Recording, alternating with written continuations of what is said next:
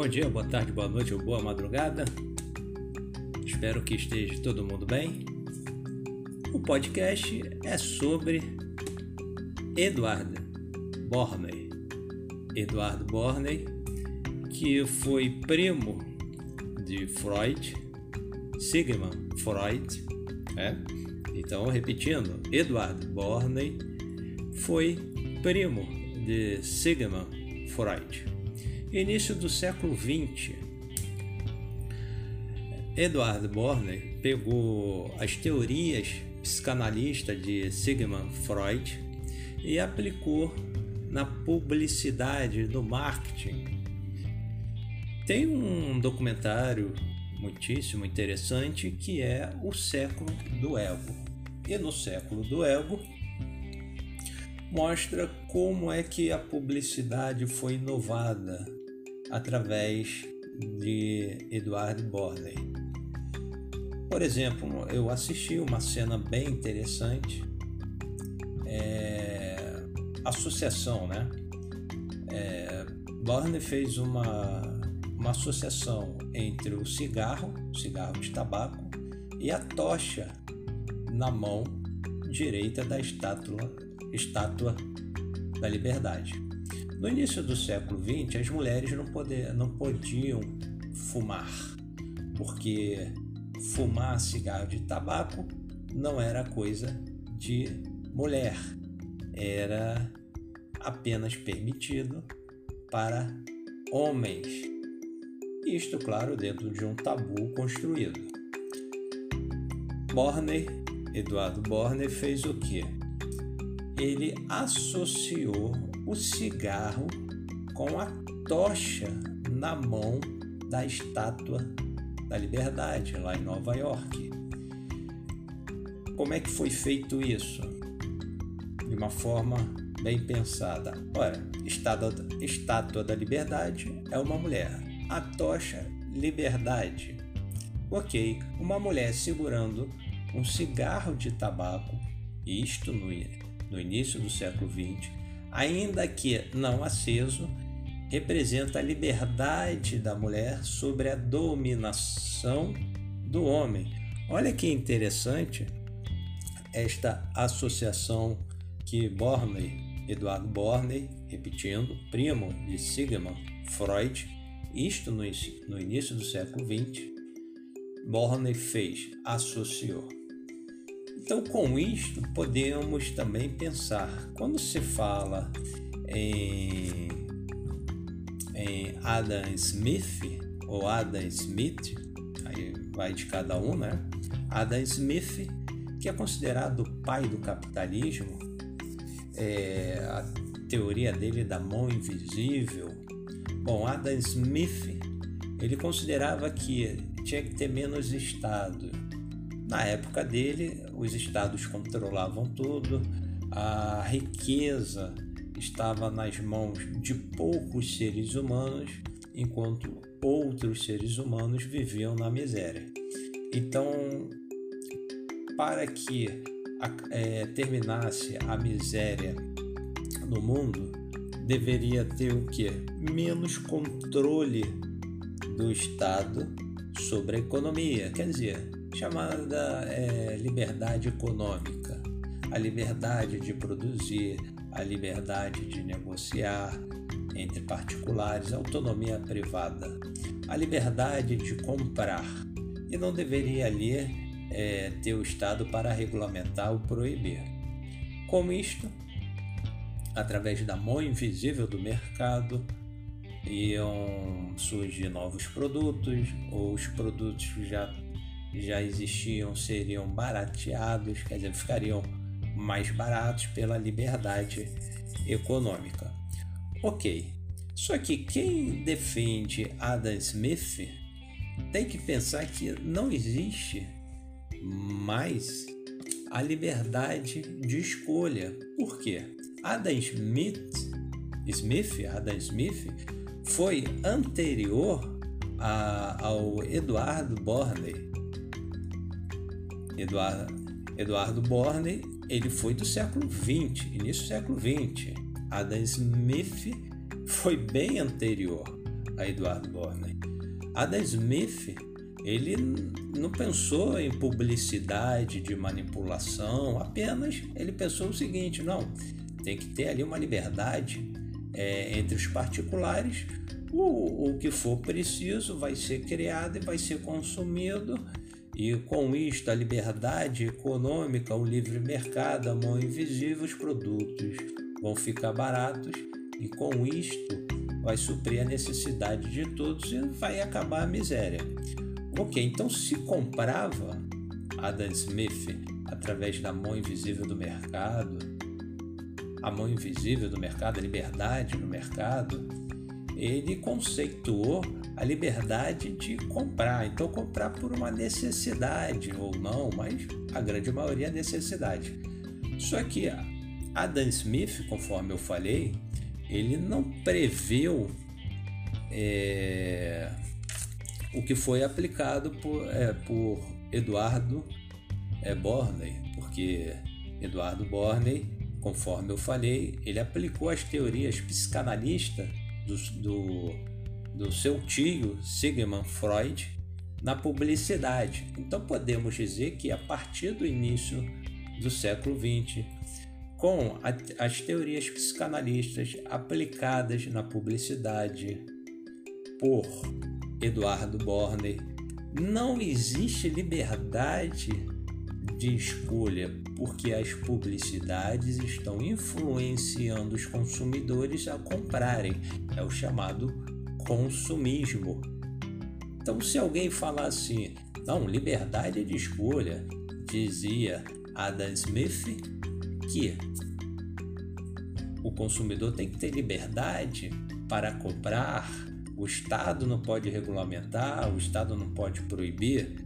Ora, vamos pegar um exemplo: 1950, Estados Unidos, as publicidades sobre é, o cigarro de tabaco. Se vocês procurarem na internet e colocarem assim publicidade, publicidade de cigarro de tabaco anos de 1950, você tinha ali nos maços de cigarro é, um homem dando palmada nos glúteos da mulher, você tinha uma criança é, é, fumando, você tinha o Papai Noel fumando, você tinha também ali, é, tinha nas publicidades, aliás, é, médicos dizendo que não havia nenhum problema em fumar um cigarro de tabaco.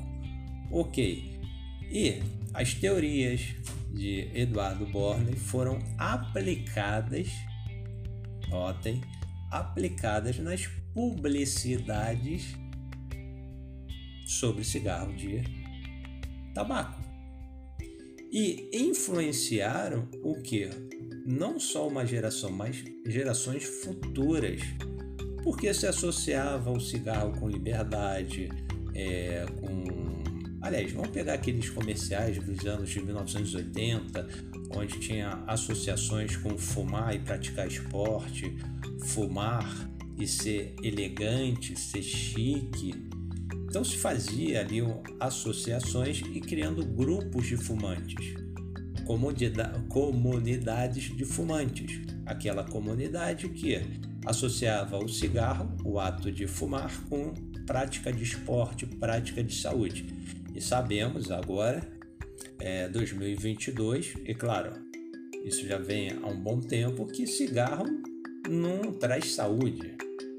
Não tem nada a ver tragar cigarro, fumar cigarro e praticar esporte, porque não tem saúde. Porém, lá em 1950 até os anos de 1990, através das teorias psicanalistas e, claro, aplicadas na publicidade através do Eduardo Borner, início do século XX, fizeram várias associações. O que eu quero dizer é que não existe uma liberdade. Tanto que, se verificarmos pelo Código de Defesa do Consumidor, existe ali falando sobre a publicidade enganosa. Então, podemos considerar que as publicidades sobre o cigarro de tabaco Vamos pegar aquelas publicidades é, dos anos de 1980, associando prática de esporte com saúde, trazendo para o Código de Defesa do Consumidor a publicidade enganosa. Então, as publicidades de cigarro que associam é, saúde, prática de esporte, saúde e fumar são publicidades enganosas. Claro, para isto tem um, tem um filme com acho que é Al Pacino, O Informante, onde onde mostra ali uh, que havia um contrato de confidencialidade e se proibia de qualquer funcionário, principalmente ali na produção, não revelasse ao público como, é, como era feito o cigarro, a, se havia uma substância é, prejudicial à saúde não. Esse filme, O Informante com Al Pacino, justamente conta a história de um químico que pegou e falou, não, foi ao público, claro, uma proteção, jornalista ali, e levou ao público que, olha, a indústria tabagista ela esconde dos consumidores que o cigarro de tabaco causa uma dependência química. Então, há uma publicidade enganosa em associar saúde e esporte com o ato de, de fumar e uma omissão que é crime, porque todo produto, todo serviço colocado no mercado à disposição dos consumidores devem trazer informações fidedignas de interesse ao consumidor. E o consumidor atual, ele pensa o quê? Ele pensa na, ele pensa na sua saúde. Então, a, a omissão de informação relevante, lá no artigo, no caput do artigo 37 do Código de Defesa do Consumidor, constitui crime. Podcast bem rápida, então vamos pensar. Qualquer pessoa que fala, ah, Adam Smith, é, mão invisível, liberdade é, no mercado, vender, você pode falar, tudo bem, mas as publicidades realmente garantem uma livre escolha? Para encerrar agora, vou introduzir aqui, já era para ter encerrado, mas eu vou introduzir. É, até os anos de 1950, a silhueta feminina era um quadril largo, é, coxa, coxa, é, coxa grossa, é, seios grandes.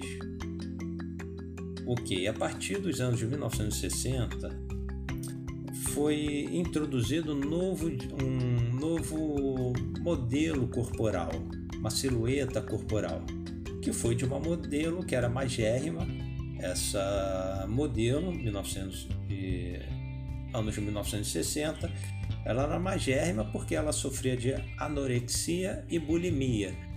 Porém, ela foi descoberta pelo meio, é, meio de, é, pelo meio é, da moda é, de roupa e colocada ao público. E usando as técnicas de, do Eduardo Borney, a influenciação a influenciação no público feminino. Então aquela mulher, tipo é, Mary Moore, que tinha as coxas grossas, é, quadril largo, deu, deu lugar àquela mulher magérrima, que sofria de bulimia, anorexia, e tanto que modelos femininas passaram a ter o que? Um corpo super magro. E há várias denúncias sobre anorexia, é, bulimia e assim por diante, porque a, a moda ali cobra o estilo de corpo. Então, se a gente pensar entre a liberdade de escolha de comprar uma roupa, se sentir bem, não existe uma liberdade quando a publicidade ela transmite uma ideia que a roupa que você vai usar é aquela roupa somente para pessoas magras, dentro do padrão da publicidade da moda. Então você é obrigado o quê? Você é obrigado a emagrecer para ter aquele padrão de roupa que se chama adequado para um corpo adequado. Ok. Mas aí vocês vão pensar, ô Sérgio, obesidade traz vários problemas de saúde. Nós estamos vivendo a pandemia desde 2020 a, pela Covid-19.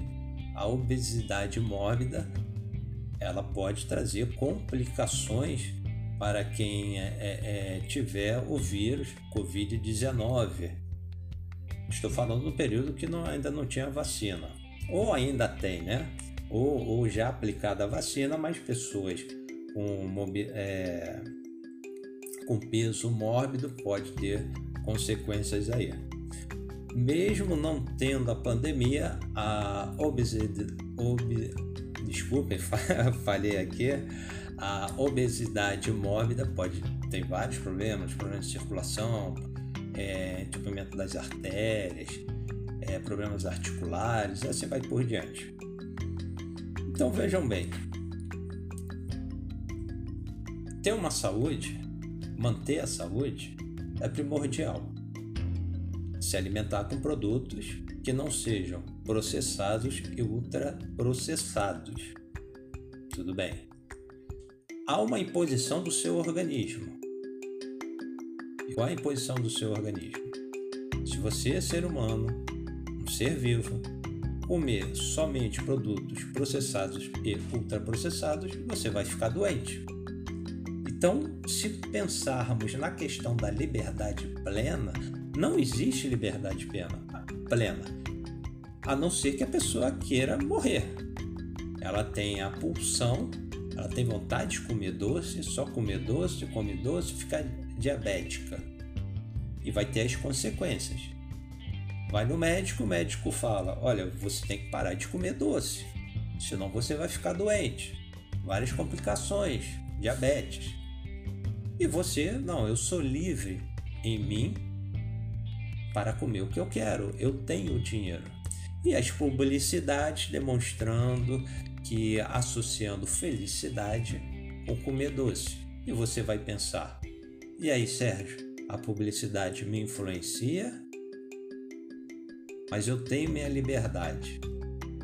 Só que toda liberdade tem consequência. Aquilo que eu falei antes, se uma pessoa resolve comer doce, mas comer mesmo, tá toda hora comendo doce, ou alimentos processados e ultraprocessados. Porque doce também é um alimento processado, né? O açúcar refinado. A pessoa tem escolha de comer o quanto ela quiser. Só que ela vai ter o quê? Ela vai ter o efeito, ação, ação e reação. A reação vai ser o quê? Ela ficar doente. Aí vamos pensar: será que isso é um tipo de liberdade saudável? Da pessoa usar, é, aliás, se alimentar somente com produtos é, processados e ultraprocessados? Será que isso é, é racional? Será que é benéfico? Termino aqui para deixar essa ponta de pensamento sobre a liberdade é muito aí é, é, é, usada na publicidade, é muito usada é, para os liberais, para os libertários, principalmente os libertários que falam que é, o Estado não deve regulamentar nem proibir o uso de drogas, seja cigarro de tabaco, cigarro de maconha, LSD, cocaína, o que for. E a liberdade?